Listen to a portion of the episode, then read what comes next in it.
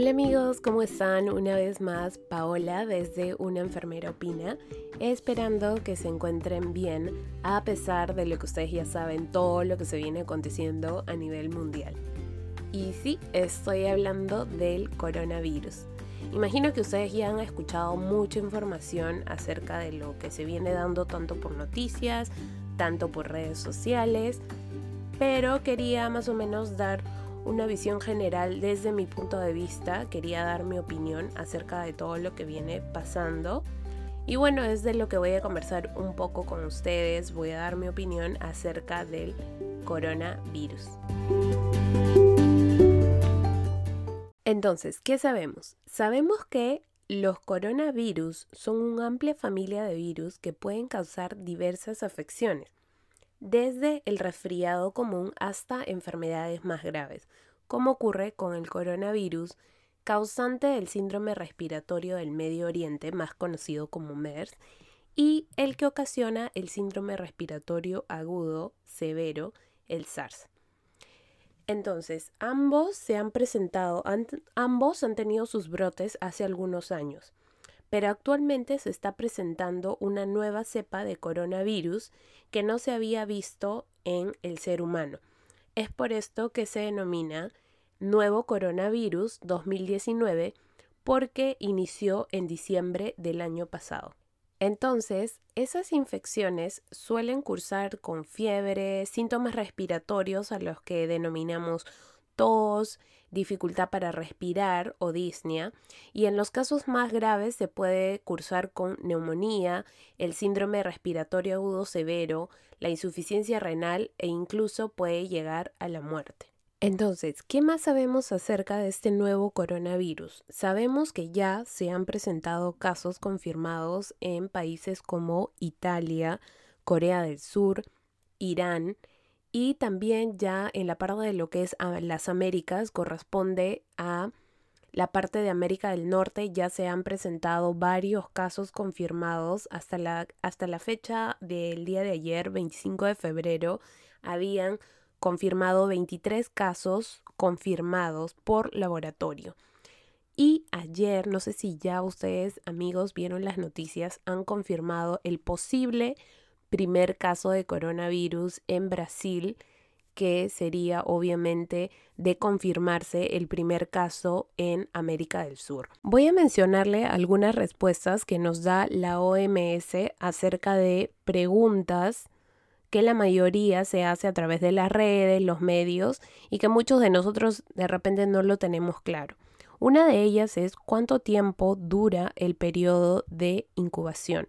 Para tener claro, el periodo de incubación es el intervalo de tiempo que transcurre entre la infección y la aparición de los síntomas clínicos de la enfermedad. Entonces, en base a las evaluaciones que vienen haciendo acerca de, por ejemplo, las otras enfermedades que se dieron en algún momento, los brotes del MERS o el SARS, se estima que un periodo de incubación de este nuevo coronavirus podría ser hasta de 14 días. Es por esto que la Organización Mundial de la Salud recomienda que el seguimiento de contactos de estos casos debería ser de 14 días. Otra pregunta muy común de todos nosotros, ¿cuánto tiempo dura el virus sobre la superficie? Bueno, lamentablemente todavía con exactitud no se sabe cuánto tiempo vive el virus sobre las superficies.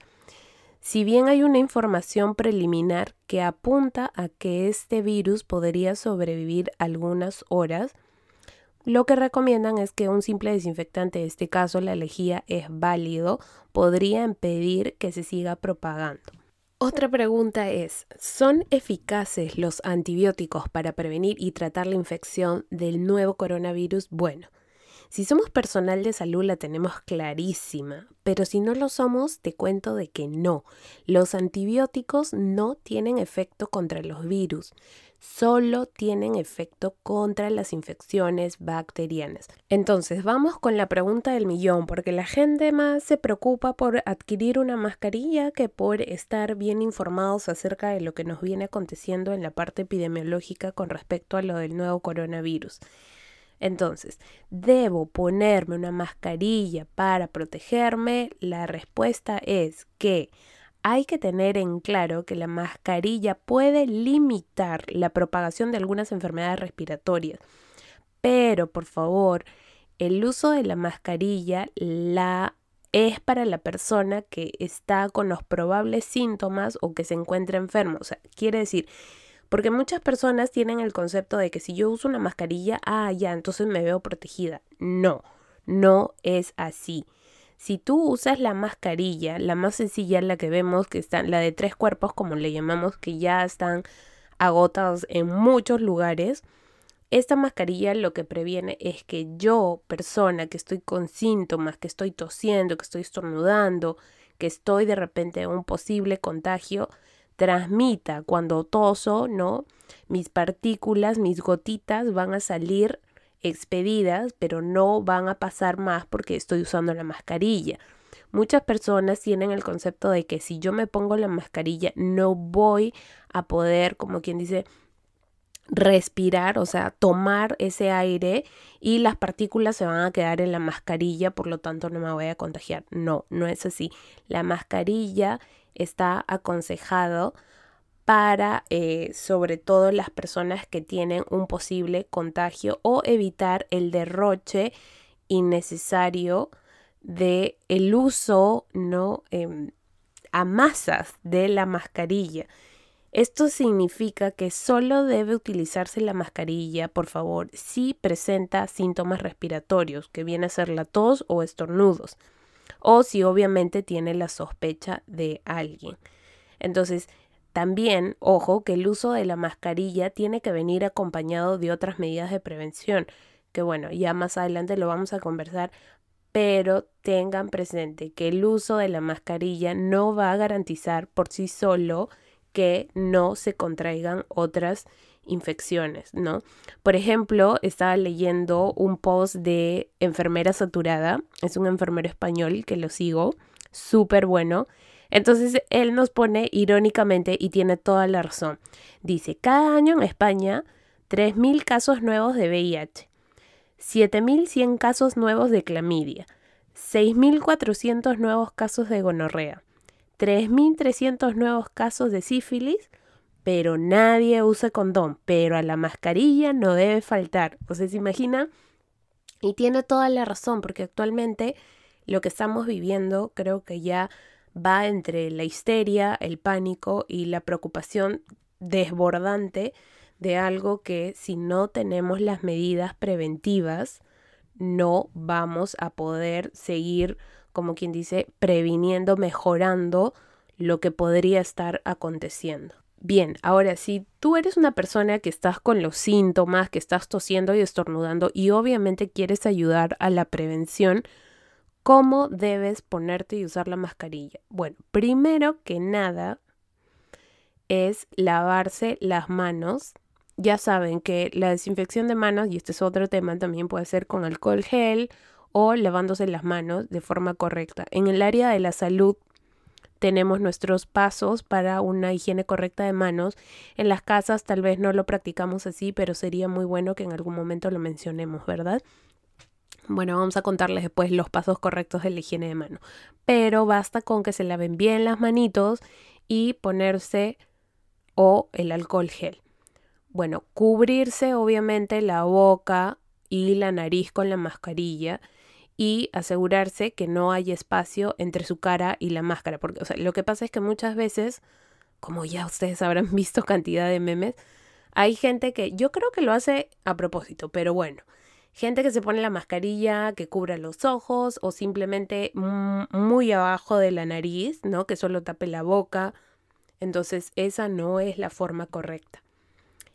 Evite tocarse la mascarilla cuando lo está usando. Entonces, si lo hace, debe desinfectarse las manos o lavarse con agua y jabón. Muchas personas trabajan también en lugares muy calurosos o que están transpirando, entonces solamente otra vez usar la mascarilla en caso tengamos alguno de estos síntomas que viene a ser la tos o estornudos, ¿no? cambie la mascarilla en cuanto esté húmeda y no reutilice la mascarilla para un solo uso. Tengo una persona, una compañera, bueno, no es del área de la salud, pero me decía, sí, es que hoy día he transpirado, pero ya mañana este, la dejo, o sea, cuando llego a mi casa me la saco y ya la vuelvo a usar mañana también, porque en verdad está muy feo esto y, quiero usar la mascarilla. Y entonces es como le digo, ya, pero ¿cada cuánto tiempo la estás cambiando? No, me dice, ya tengo una semana usándolo, pero el lápiz labial se queda impregnado, pero ya qué importa, porque ya no hay mascarillas, ¿no? Entonces, como que, ¿qué pasó ahí? y lo importante es que al quitarse la mascarilla, o sea, quites, lo agarras, ¿no? Y la parte de adentro la debes de presionar, o sea, obviamente no la vas a abrir, sino al contrario, presionar y obviamente desecharlo rápidamente, cerrarlo y lavarse las manos, obviamente otra vez. Las mascarillas no deberían ser reutilizables. Las mascarillas, ojo, no se comparten porque eso también lo he escuchado. No, ya préstame entonces tú la mascarilla porque voy a entrar a un ambiente donde hay bastante gente. Entonces, como tú estás en la calle y la otra persona va a entrar donde hay mucha gente, ya pues préstame la mascarilla. Y entonces esas cosas, amigos, no se pueden dar. Y lo más importante es saber que no es necesario usar la mascarilla si no estás presentando síntomas. Lo más importante aquí es, y ahí vamos un poco con las medidas de prevención, lavarse las manos, lavarse las manos. Ustedes saben que el lavarse las manos está comprobado ya hace muchos años por muchos estudios que es la medida más económica y eficaz en prevenir la transmisión de gérmenes, bacterias, lo que fuese.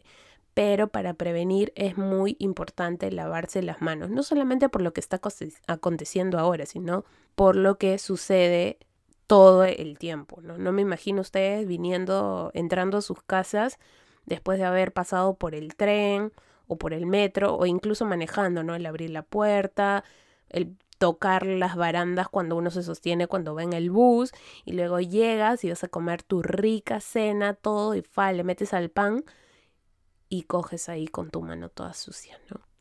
Entonces, bueno, no nos desviemos del tema, pero el hecho es que, importante, el uso del alcohol en gel también es válido, el lavado de manos y lo más importante también es cuando estornuden, por favor, o cuando tosan, cúbrense con el antebrazo o con el codo, con la parte del codo del brazo. Cúbranse, es muy, muy importante.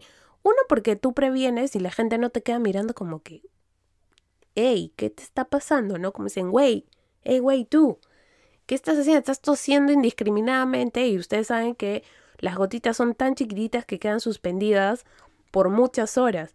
Entonces es como que por favor, cúbrete con tu antebrazo cuando toses o estornudes. Así pienses que no estés contagiado. Es una forma de evitar, ¿no? Y de respetar a las personas, porque ustedes no se imaginan, pues no estoy en clases y una persona empieza a toser indiscriminadamente. Estoy trabajando y mi compañero dice, no, yo estoy bien, pero tose así por doquier, como dicen, ¿no? Entonces, por favor, así no piensen que el coronavirus ha llegado al país donde se encuentren. Es importante cubrirse de todas formas, siempre, siempre cuando uno tose o va a estornudar. No necesitamos usar mascarilla de repente, pero sí cubrirnos. Es una regla que todos deberíamos utilizar para la prevención.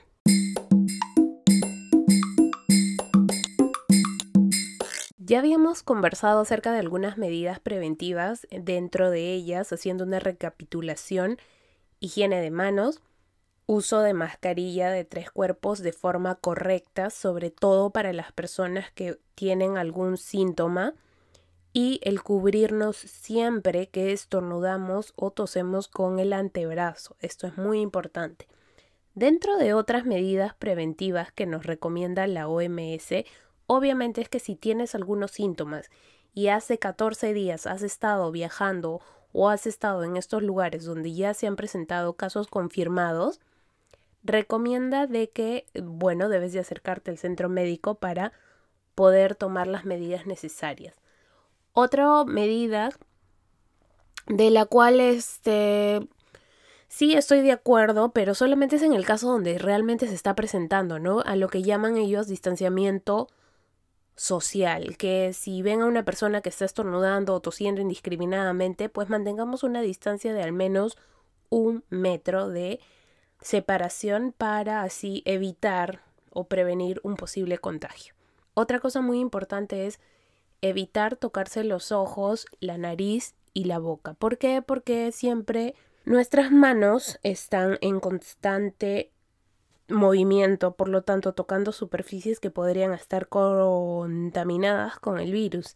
Entonces, si se toca la boca, la nariz, son puertas de entrada que podría transferir el virus hacia uno mismo. Para hacer un resumen, ya hemos hablado un poco de qué es el nuevo coronavirus, cuáles son los síntomas, dónde se vienen dando actualmente y en qué países, y sobre todo las medidas preventivas que se deben tomar para evitar la propagación de este virus.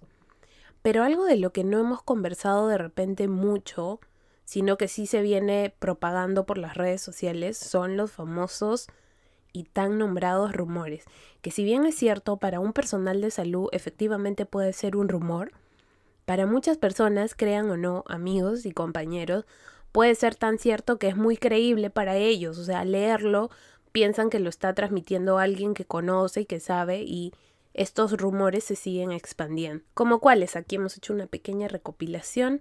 Por ejemplo, rumor. ¿La orina infantil puede proteger frente al coronavirus? No, no puede protegerlo. De todas maneras, tengo que decir la respuesta porque no está de más saberla. A pesar que sea un rumor, es bueno aclarar. ¿El frío y la nieve pueden matar el nuevo coronavirus? No, no puede, nunca lo va a hacer. La cocaína puede proteger frente al nuevo coronavirus, no, no puede protegerlo. El nuevo coronavirus puede llegar hasta 8 metros de distancia de una persona que tose o estornuda, 8 metros, ojo. Lo que debemos recordar es que las gotitas cuando uno tose o estornuda llegan más o menos hasta un promedio de un metro de distancia de una persona que tose o estornuda. Otro rumor es, ¿este nuevo coronavirus puede propagarse a grandes distancias o a través del aire? No, no se propaga a través de el aire. Este es para el personal que no conoce mucho, o sea, nuestros, eh, el personal de la comunidad, no las personas. Puedo utilizar una mascarilla N95. Ya muchos de ustedes habrán estado averiguando, imagino, ¿no? Los que no somos de personal de salud, averiguando acerca de la mascarilla N95 y los que ya conocemos las características y las formas de uso correcta. Pero algunas personas han puesto, puedo lavarla porque son mucho más gruesas, puedes esterilizarla o usar un alcohol gel para desinfectarlo. No, eso no se puede hacer, amigos, no se puede desinfectar una mascarilla. ¿Ya? Otras personas que han escuchado, por ejemplo, dicen, sí, tienes que desinfectar con lejía, sí, pero desinfectar las superficies. Ha habido personas en que dicen, me puedo, puedo matar el nuevo coronavirus con rociándome lejía o alcohol o lo que fuese de desinfectante. Pues no, aunque suene un poco trillado, no, no, no. Hay gente que piensa esto, pero amigos, no, no se puede hacer. ¿Puedo recibir un paquete procedente de China? Sí, sí puedes hacerlo. Las personas que reciben paquetes no corren riesgo de contraer el nuevo coronavirus. ¿Qué otra cosa más tenemos por aquí? A ver. Conviene enjuagarse regularmente la nariz con una solución salina para prevenir la infección del nuevo coronavirus. No, no hay pruebas hasta el momento, no hay pruebas que, y tampoco no, que pueda decir de que si te haces estos enjuagues regularmente vas a prevenir la infección. Otra cosa es que esta pregunta sí este, es conocida. Comer ajo puede ayudar a prevenir la infección. Es que nosotros, no sé si en sus países, pero en mi caso hacer, mm, como dice, fermentados de ajo, cebolla y todo eso era genial cuando estabas con la tos y todo el malestar de la parte respiratoria, pero en este caso, si el ajo es un, es un alimento saludable, puede tener algunas propiedades antimicrobianas, porque sí, si hablamos de la medicina natural, está validado, por así decirlo. Sin embargo, actualmente aquí no se ha obtenido ningún estudio que lo eh, avale. Otra pregunta es, ¿puede afectar solo a las personas de edad o también puede afectar a los más jóvenes? Esto es muy importante. Según estadísticas, la mayoría de la gente que se ve afectada obviamente es la mayoría de la tercera edad. Sin embargo, se han presentado casos de niños e incluso en algún momento se habló de que había ya nacido el primer bebé contagiado por el nuevo coronavirus. Y por último, ¿hay algún medicamento para prevenir o tratar la infección del nuevo coronavirus? No, por el momento no, la Organización Mundial de la Salud no está recomendando ningún medicamento específico, sobre todo para prevenir o tratar una infección de este nuevo coronavirus.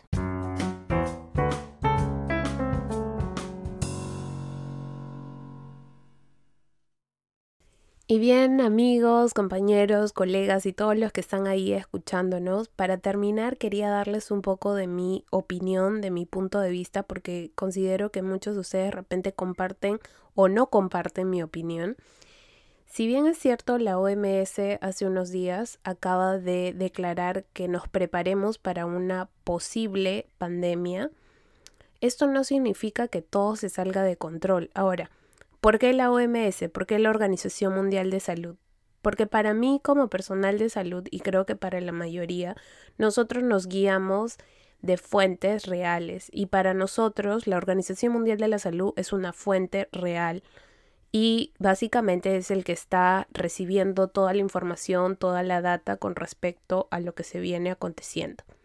Pero hay otras personas que dan su comentario y que están en todo su derecho y observo, ¿no? Por ejemplo, que esta es un arma biológica que se está dando para desestabilizar un poco la economía de los países del primer mundo, que es una guerra entre los países del primer mundo, ¿no? Que esto se está provocando por eso, por ese motivo.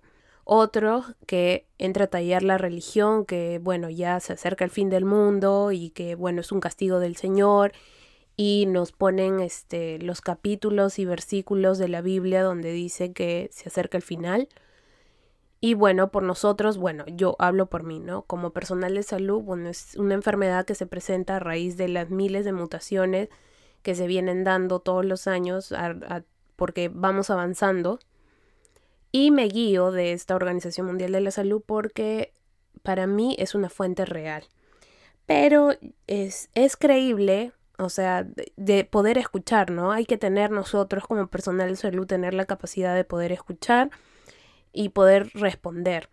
Por ejemplo, el día de ayer el Ministerio de Salud de España posteó una infografía acerca de cómo se iba dando esta, este nuevo brote dentro de su país.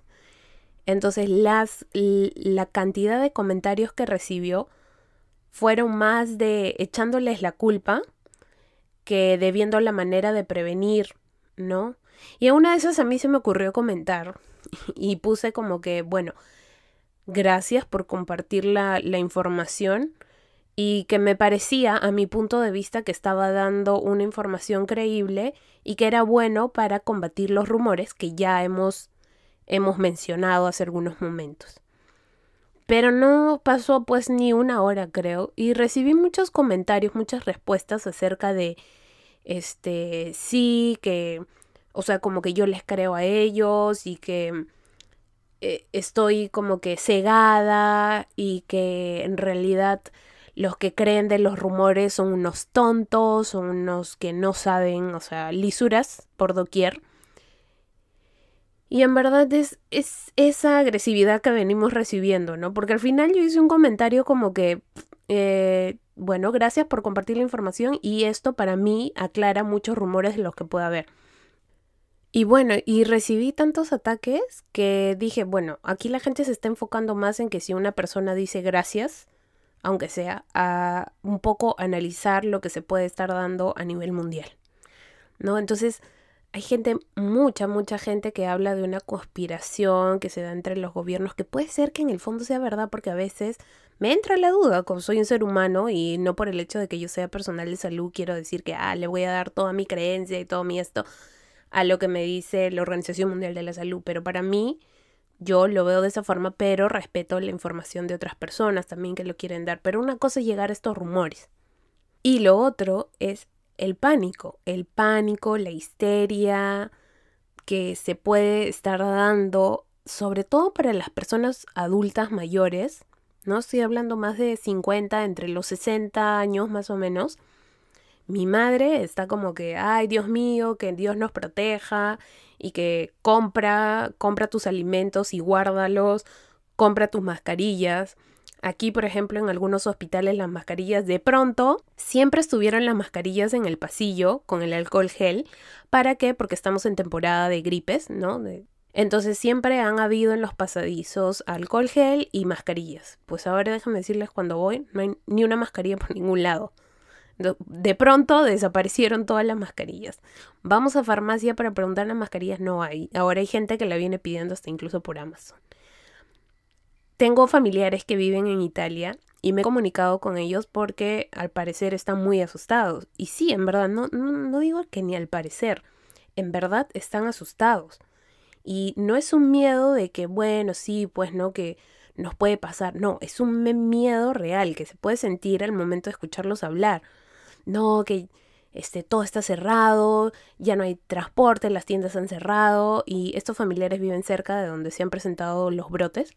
Entonces es como que, wow, realmente la gente está asustada y de repente pienso de que nos estamos asustando demasiado porque como ya lo conté hace rato, lo que posteó una enfermera saturada, tiene mucha razón. A veces nos estamos preocupando mucho por esto que está pasando y no miramos un poquito hacia atrás y vemos realmente otras cosas que realmente están afectando a otras personas y que incluso a más. Solo que como se ha hecho tan colectivo que no es malo que estemos informados, pero ya hay un momento de quiebre en que la información pasa a ser cualquier cosa menos información. Por ejemplo, hace poco se ha iniciado otro brote de ébola y creo que muchos de nosotros ni siquiera estábamos enterados. Entonces es muy importante, quería conversar un poco porque igual y no estaba tan segura de conversarlo porque es un tema un poco que mucha gente, ha visto mucha, mucha gente que está vinculando este tema con otras cosas que de repente ni tienen que ver. Pero aquí lo más importante es, primero, desde mi punto de vista, es mantener la calma. Segundo, bueno, pues tener una alimentación buena, ¿no? Yo creo que toda enfermedad proviene cuando nuestro sistema inmunológico está bajo, está deprimido. Entonces es muy importante la alimentación. Y viene ya para la parte macro, sería la gestión que vienen haciendo la parte de los gobiernos para prevenir. Muchas personas dicen, y creo que ahí sí les doy la razón, ¿no? Este, llegó a Italia porque en los, en, en, los aeropuertos nunca llegaron a hacer nada. Bueno, tienen razón, de repente debieron haberse prevenido porque uno nunca está salvo de nada. Pero si hubiesen adoptado unas medidas preventivas a macro como una gestión del Ministerio de Salud, tal vez se hubiese prevenido.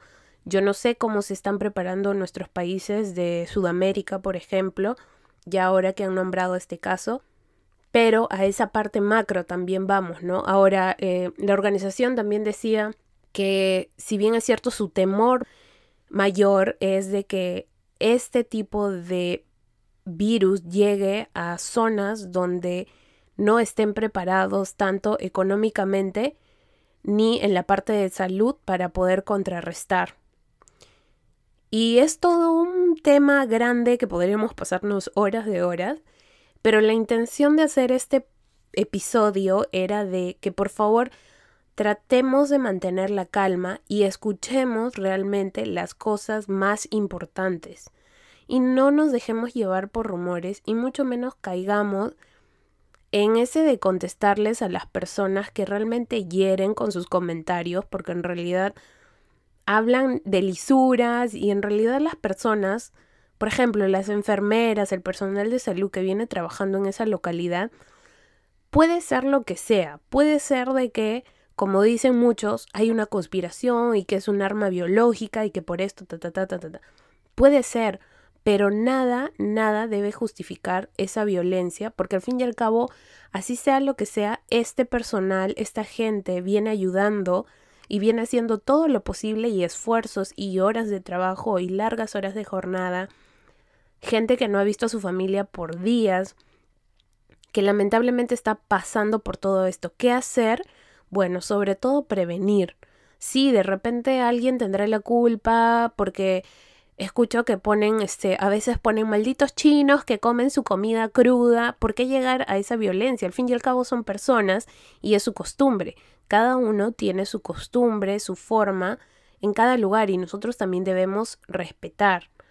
Entonces es muy importante, por favor, tratar de mantener la calma, escuchar, sí, estar preparados, ¿no? Pero no seguir expandiendo histeria colectiva que siento que se está creando por a nivel mundial y que principalmente estamos dejando cosas más importantes de lado que deberíamos prestar atención. Entonces, por favor, tratemos de mantener la calma, de expandir información que sea real. Y si no estamos de acuerdo, bueno, también informarlo, porque todo el mundo puede estar o no estar de acuerdo con la información que recibimos, pero tiene que, debería, pienso, no tiene, porque no puedo obligar a nadie, pero quisiera que fuera de una forma alturada y sin herir a muchas personas de las cuales se vienen trabajando y dedicando en estas cosas. Y no solo me refiero en este tema, sino en general, en muchas cosas que podemos venir trabajando hace mucho tiempo. Otra cosa que me olvidaba que todo el mundo, no todo el mundo, miento, que muchas personas dicen es, ah, sí, se está creando una nueva vacuna y esta nueva vacuna eh, la están haciendo las grandes compañías porque de ahí la van a vender y es el negociado y no sé qué, no sé cuánto. Una vez más, yo respeto su opinión y puede que sea verdad. Tal vez en el fondo ellos, no sé, pues trabajan dentro de esas áreas y conocen la realidad de lo que puede estar pasando. Pero estoy dando mi punto de vista, como muchos de ustedes seguramente lo dan, pueden o no estar de acuerdo conmigo, pero es la información que yo he podido digerir y que comparto como una enfermera.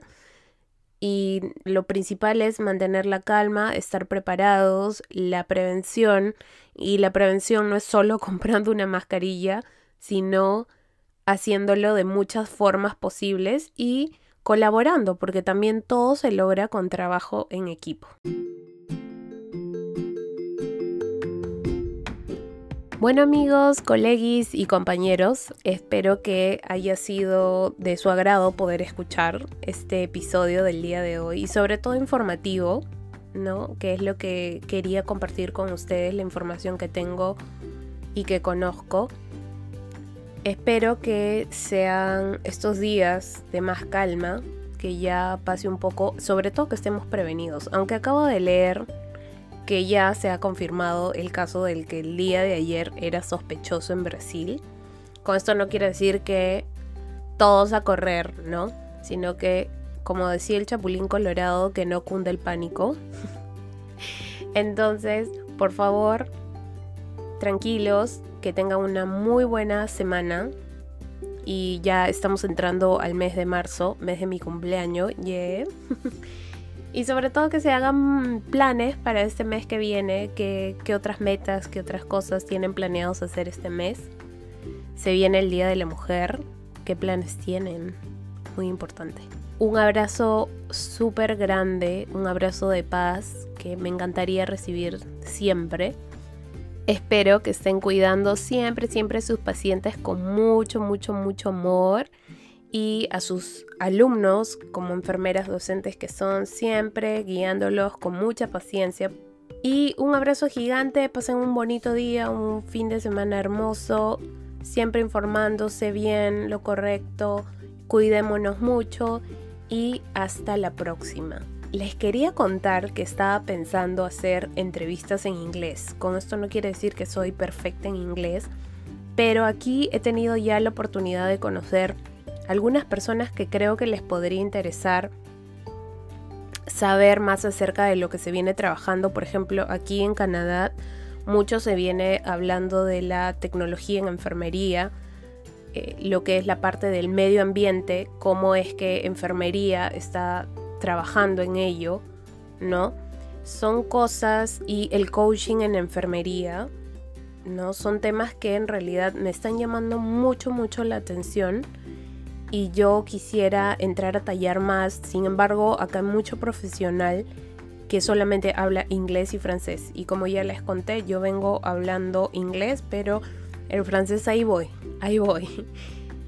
Y si ustedes están interesados, y también voy a entrevistar a unos amigos que tengo de años, que estoy encantada y esperando la oportunidad. Y como amigos acá también tengo un montón de temas, pero me estoy tratando de organizar para, para que, uh, poderles transmitir toda esta información que estamos que armando y de las cuales muchas personas me quieren colaborar y de lo cual estoy grandemente agradecida.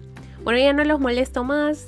Que tengan unos super días increíbles, no se dejen bajonear por nada del mundo, mantengan ese positivismo, mantengamos, ¿no? Porque yo también.